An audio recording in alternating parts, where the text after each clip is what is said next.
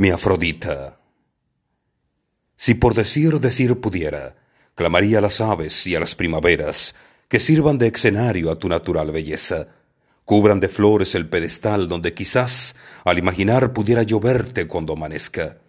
El bullicio de los puritanos avanza creando montañas de polvo, pisada infernal marchitando la libertad de crear con un sonido propio, buscando impedir la verdad que llega cuando la mentira se ha dormido, cerrando los párpados los herederos de la tortura, humanos sueños el secreto de los dioses, dioses que no aceptan tener que vivir entre los humanos. Praxísteles robó el derecho de Afrodita a esconder los rasgos humanos. Irónico que el poder ilimitado de una diosa estuviese coartado por el pudor de un mundo terrenal que admira lo que existe más allá de su muerte pero no resiste en infligir el olvido ante la libertad que los mismos dioses le han regalado. Esta Afrodita caminando desnuda en las alcobas de una ciudad envuelta en piedras, piel caliente levantando miradas y reclamando atrevimientos, incitando no solamente a ver, también moviendo los ánimos para actuar. Si ella existe, ¿por qué no puede existir más?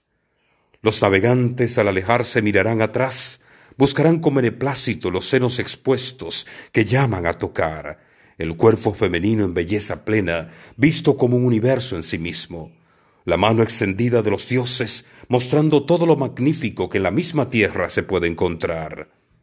Cual navegante serás de los que mirarán, y lo que mires llenará de oxígeno tus sueños, pues es una rebeldía el poder soñar abrir caminos sobre la mar, mientras una historia nueva, como Praxísteles, puedas forjar.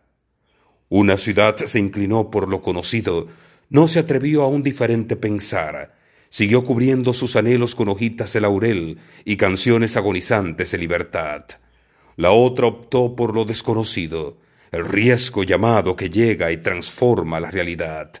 La crítica mordaz, murmurada y convertida en eco estruendoso, muro funesto para impedir que los demás puedan describir su propia verdad.